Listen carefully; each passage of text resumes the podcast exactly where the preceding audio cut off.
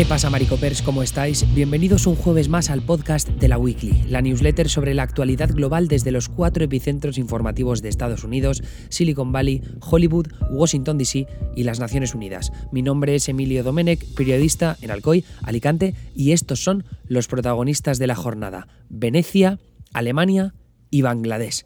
Empezamos por la Mostra Internacional de Cine de Venecia, que engalanó el Lido esta semana, dando el pistoletazo de salida a la temporada otoñal de festivales de cine, que seguirá con Telluride, Toronto y Nueva York. El comienzo de la temporada de festivales significa también el inicio de la llamada temporada de premios, que es cuando prensa e industria ven por primera vez las películas que optarán a los Oscars de 2022. En esta edición, Venecia ha logrado apuntalar una selección oficial de títulos que desafía la supremacía del Festival de Cannes. Habitualmente la cita con los autores más destacados. Estas son algunas de las películas más esperadas. En primer lugar, The Power of the Dog, que es la vuelta de Jane Campion a la dirección en largometraje después de 12 años y que cuenta la a veces tormentosa relación entre un carismático ranchero y su hermano, que vuelve a casa con una nueva esposa. La crítica dice que se trata de un drama exquisitamente rodado que lideran tres actores de AUPA, Benedict Cumberbatch, Jesse Plemons y Kristen Dunst. Luego está Madres Paralelas. Pedro Almodóvar deja de lado la Croisette para aterrizar en el Lido con un largometraje que vuelve a explorar la maternidad a través de los ojos de Penélope Cruz. La crítica dice que es un gran drama familiar repleto de giros y una impresionante interpretación protagonista de Cruz. Luego está Spencer, el cineasta chileno Pablo Larraín vuelve a los ruedos biográficos tras Jackie con un drama sobre la princesa Diana con Kristen Stewart en el papel protagonista. Sabremos qué opina la crítica este mismo viernes.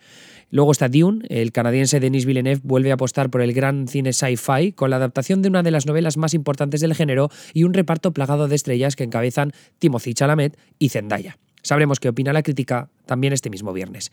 Y luego termino con Last Night in Soho. El británico Edgar Wright estrena una nueva película de ficción tras Baby Driver en 2017 con un thriller psicológico de terror que protagonizan Anya Taylor-Joy y Thomasin McKenzie. Sabremos qué opina la crítica este mismo sábado. Luego ya os digo que intentaré convencer a mi compañero Pablo Moloco para grabar un podcast especial la semana que viene sobre este primer tramo del Festival de Venecia y también de la temporada otoñal de festivales y de la temporada de premios y así conocer un poco mejor la recepción de todas estas películas. Pasamos a Alemania. Alemania irá a las urnas para elegir a los 709 diputados que componen el Bundestag, aunque bueno, eso depende un poco de las elecciones, el número de diputados. La Cámara, que el Bundestag es la Cámara Baja del Parlamento y órgano legislativo federal supremo del país. Esto será el próximo 26 de septiembre, por cierto.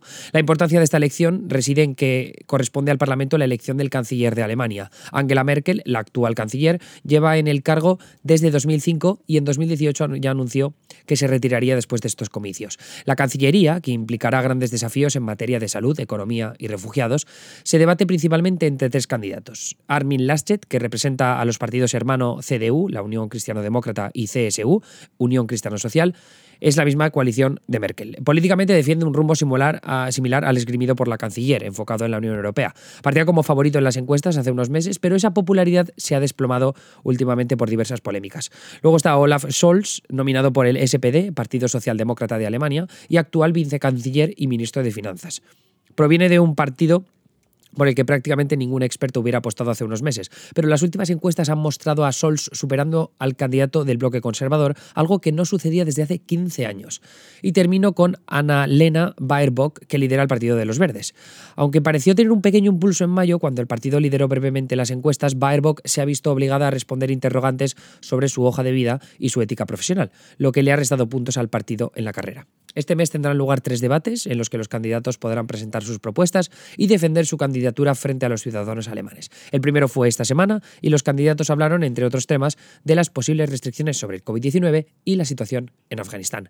Y terminamos en Asia, porque un tribunal de Bangladesh condenó a muerte a seis miembros de un grupo por el asesinato de dos activistas de derechos LGBTQ hace ya cinco años. Shulath Manan y su socio, Mahbub Rabitonoy, eran editores de la primera y única revista de derechos de los homosexuales de Bangladesh, Robban. Los dos fueron asesinados a tiros en su apartamento de Dhaka en 2016 por hombres pertenecientes a Ansar al-Islam, un grupo terrorista islámico vinculado a Al-Qaeda. Al pronunciar el veredicto, el juez Rahman dijo que el castigo servirá de ejemplo para dejar claro que Bangladesh no tolera la militancia o el terrorismo en ninguna forma. Eso es todo por mi parte. Siento la tardía de este podcast, pero os voy a ser sinceros, eh, no he dormido en toda la noche porque tuve que editar el vídeo de esta semana en Neutral, que por cierto es muy interesante, es sobre el, ¿Sobre qué era? ah, sobre el uso de la madera en la construcción en Estados Unidos a raíz de todos los huracanes que se llevan casas por doquier en este país todos los puñeteros años. En fin, creo que la respuesta os va a parecer más compleja de lo previsto, así que pegadle un vistazo, lo tenéis el vídeo en neutral.es o si no, en el canal de Neutral de YouTube, la nueva edición de Solo en América. Tenéis enlaces para ampliar la información de lo que os he contado en este podcast en la newsletter escrita en www.laweekly.com y ya está, no os doy más la turra. Me escucháis mañana a mí y a Porque volvemos con el podcast y la newsletter semanal que no retomamos desde, me parece, el mes de julio, para hablar sobre la ley restrictiva del aborto en Texas y la que se está liando con el Tribunal Supremo. Creo que va a ser un podcast muy, muy interesante. Anyway, un abrazo y hasta la próxima.